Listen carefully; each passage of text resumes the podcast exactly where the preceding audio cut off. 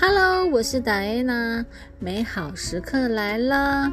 这个节目名称呢叫做《homie 老你打追鼓》，学妹和你聊聊天。没错，很高兴跟大家一块说客语，学客家话喽。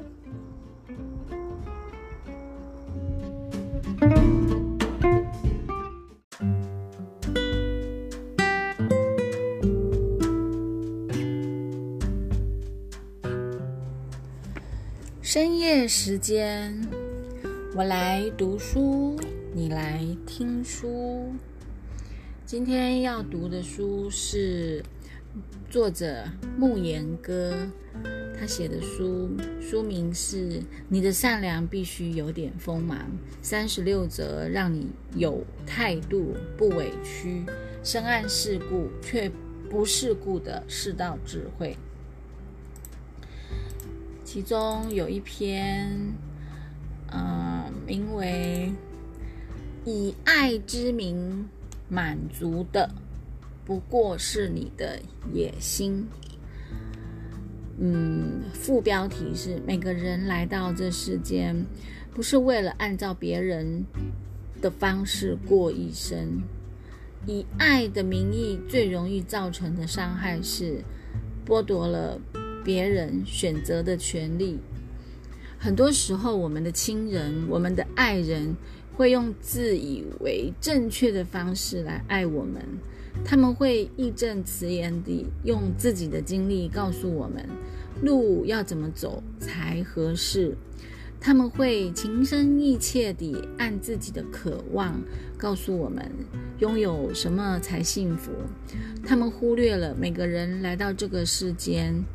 不是为了按照别人的方式过一生，于是很多人便在这样的矛盾中纠结着、痛苦着，还会觉得自己很委屈，常常说着类似“我是为了他好呀，我是怕他受苦啊，我是怕他受受伤啊”之类的话。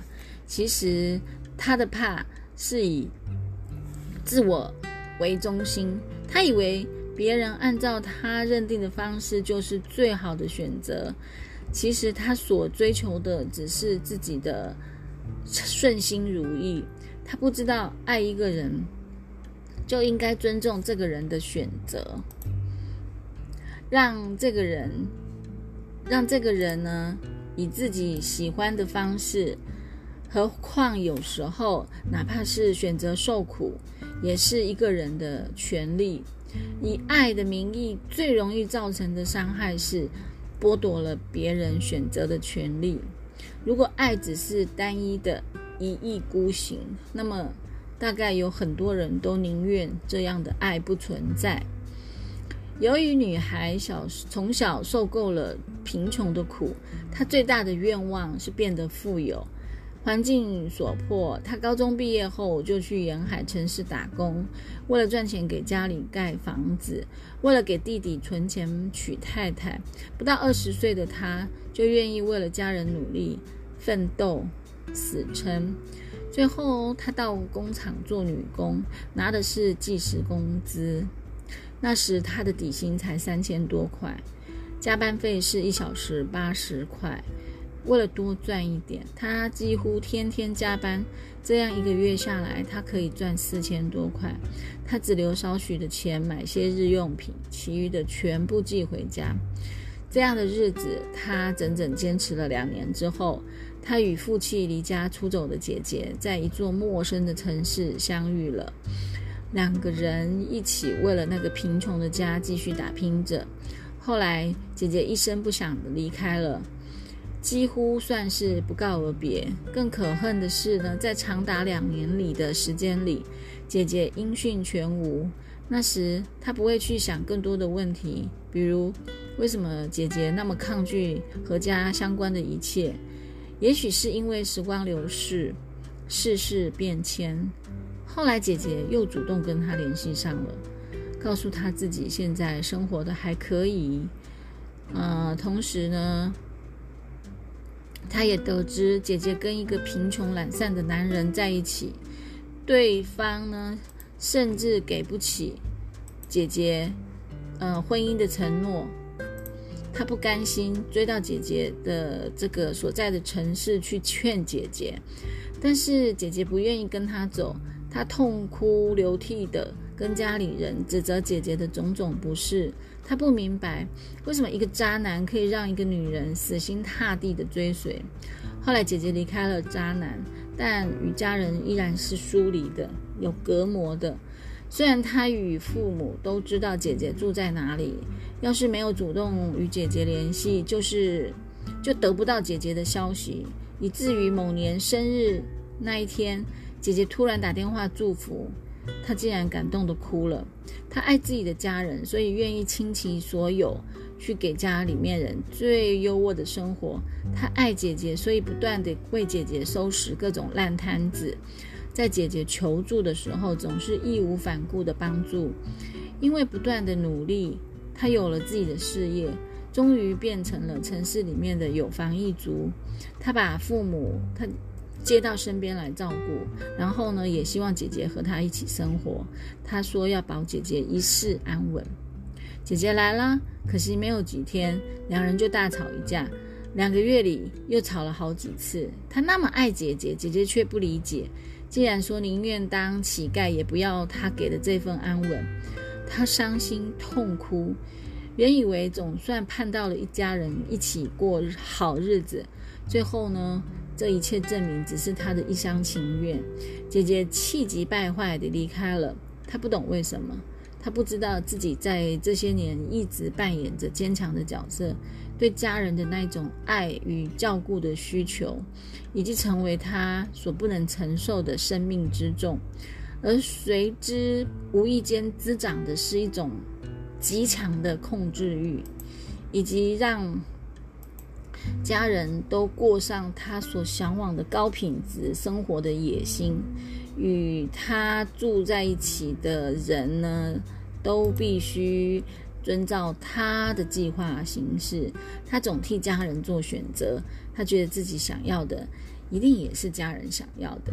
或至少是家人需要的，比如孩子不喜欢学钢琴，他非逼着孩子每天练习，还要全家人监督，这让他身边的人活得极其痛苦。爱欲于人，犹如直锯逆风而行，必有烧手之患。我们越是想抓住某物，越可能。陷于某种执迷，更何况生命本是自我承载，每个人独生独死，无有代者，怎么可以让别人来承担我们的生这个人生期望？一味要求自己所爱的人以自己的方式去追求自己所向往的幸福，从某种角度来看，其实是一种认知模式的错误。比如，把吃苦看作人生中消极的。彻底避免的东西，在一个人最应该吃苦的年纪，过度干涉和保护，其实是对生命成长的不尊重。虽然吃苦与幸福的意义背道而驰，但是人生所有的经历，包括吃苦，都关乎生命和灵魂的成长。正如周国平所说：“生命的意义仅是灵魂的配件，无论是肯定还是怀疑否定。”只要是真切的，就必定有灵魂在场。一个人唯有经历磨难，对人生有了深刻的体验之后，灵魂才会变得丰富，而这也是幸福的重要源泉。现实中的幸福，应该是幸运与不幸按适当比例的结合。每个人都有权根据根据自己的意愿去选择最好的成长方式，无论吃苦或是享福。人是人来世间走一遭，所能拥有的不仅仅是财富，也不仅仅是名声，还有各种经历和感受。对我们而言，现实生活中的祸福得失、欢乐痛苦都是收入。命运的打击，因心灵的收获而得到了补偿。正如俄国文学家杜斯妥也夫斯基在赌场上输掉的东西，他在描写赌徒心理的小说中，以极其辉煌的形式赢了回来。别让自己的爱成为对他人的伤害，让他们去经历、去体验、去吃苦、去流泪，因为那是他们人生中最重要的权利之一。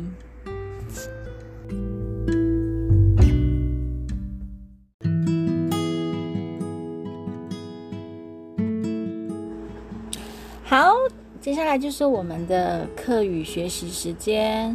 七月这个中元节刚过，八月半的这个中秋节要来了，我们来学一下中秋节客家语怎么说。中秋节是因为是八月半，所以也可以说是半夜半，啊，也可以说是直接字面上说中秋节。中秋节，中秋节，那中秋节一定会吃月饼哈。